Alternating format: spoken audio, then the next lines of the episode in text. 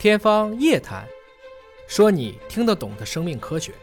有一些老年朋友啊，他们有可能对放疗、化疗会相对比较抗拒啊，然后觉得说会对身体的伤害会有点大，可能身边有一些老年朋友，呃，放疗、化疗之后，最后还是离开了，对他们的心情也是有影响的，所以他们可能会选择说，那我直接吃中药算了，我看中医吧，我就我就放弃这个传统的放化疗的治疗。您对这些病人会提什么样的建议呢？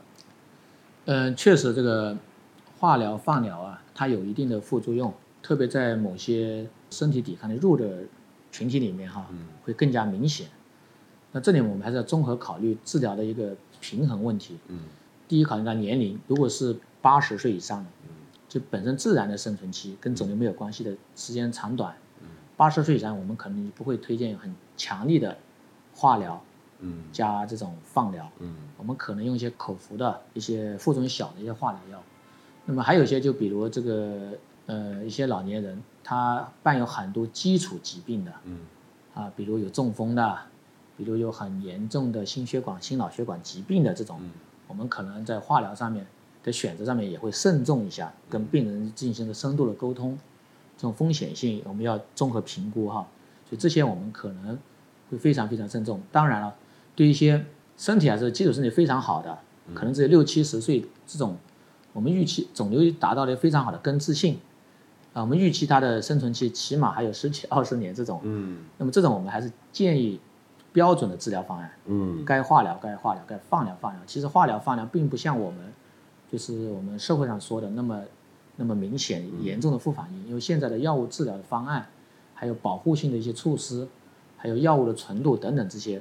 所以药物的副反应是绝大部分病人是能够耐受这种的，当然了，有一些发生了事生病的时候，他确实，呃，反应很明显，他坚持不了的，那么会给周边的一些人的影响会更更大一点，可能会。因为这些传统的放疗、化疗的这种治疗方式是建立在大人群样本的基数的基础之上，对对对，可以说是用无数病人的实践、亲身的经历总结出来的。什么样的是有效的，什么样的是生存率高的啊？这样的一个大的数据呢，其实是，呃，还是尽可能能说服呃长辈能够去相信和接受这样的一种治疗的一种方案啊。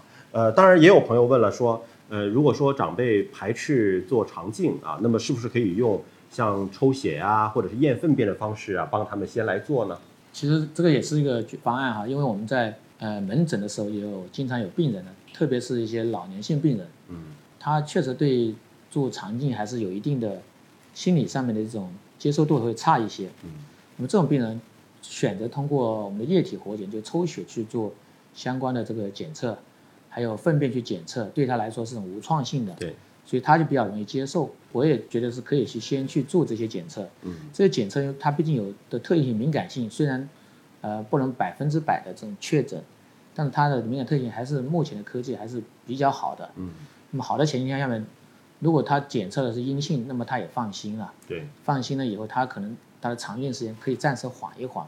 当然，我们也不能说跟他讲沟通好这种风险。嗯，不说绝对没有问题。不是绝对的。但是呢，如果检测出来是阳性的，嗯，高度怀疑有病变的时候，这时候再去跟他讲做肠镜的必要性，他接受度就非常好了。嗯，我们很多肠镜的阳性发现率其实很多医院是不高的。嗯，很多还作为体检来说。大部分病人检查是没有问题，那么这时候呢，通过这种可以把这部分有真正需要做肠镜的病人把它筛选出来，那么这样更好的利用我们的这个其实还是比较有限的医疗资源。对，所以这些通过血、通过粪便的检测还是非常有意义的一个。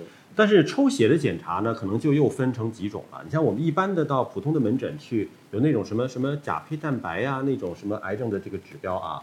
然后，当然也有一种抽血，像您刚才说到这个 ctDNA 的，这是属于循环肿瘤呃 DNA 的片段来做基因检测的。它的区别是什么呢？其实两个不同角度哈。嗯。就医院里开展这种我们叫肿瘤标志物抽血检测。对。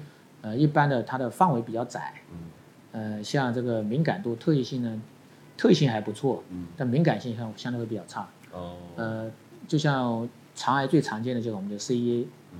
CEA 的话，这个指标，如果是它。高的阳性率非就是阳性的话，它确实肠癌这种几率就比较高。嗯，然后它低的话也不代表没有。嗯，而且它对腺瘤这一类的检测呢，呃敏感性就差一些。嗯所以呢，在这个像这个血里面基因检测，包括这个 ctDNA 这些呢，会敏感性特异性会好一些。好一些。您说的这个特异性好，就是说如果查了是阳性，嗯，那十有八九就是了啊。说是这个敏感性不好，就是说查了不是，那它可能也是，是这意思吗？所以说敏感性也要好，特异性也要好，这两个都好。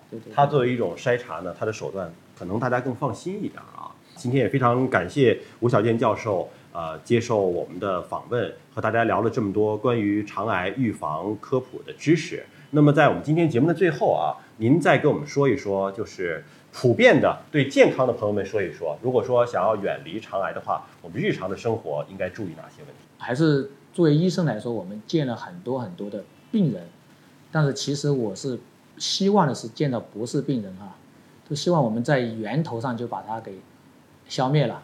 我们希望我们收治的这个肠癌病人是越来越少。虽然目前我们医院的这个肠癌手术量每年是非常多的，四千多台，这个在国内在全球手术量还是排在前面，但这个不是我所希望看到的数字。我希望肠癌作为一种可防可控的这种肿瘤的话，我们应该越来越少。希望这个我们不需要到医院做手术了。那么就像我们这个国家的政策一样，我们要把重心移在这个早诊、预这个早期筛查、早期诊断上面。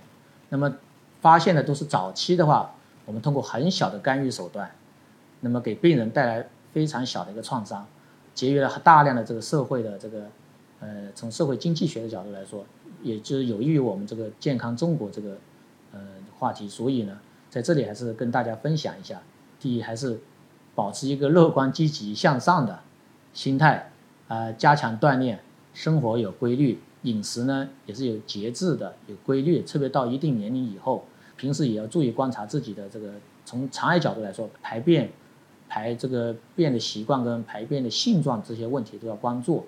另外，戒烟戒酒这些，晚上早点休息，等等，这些都是我们呃一些综合的，可能跟其他病种也是一样的一个人的整体素质。虽然我们通过这些东西不能保证我们一定是完全健康的不，是百分之百的，但是我们觉得可以尽量去降低这些可能治病的一些风险的因素是行之。有效的。对而且是大家身体力行，立刻就能够改变，就可以做的，就要从自身的这种健康生活习惯开始。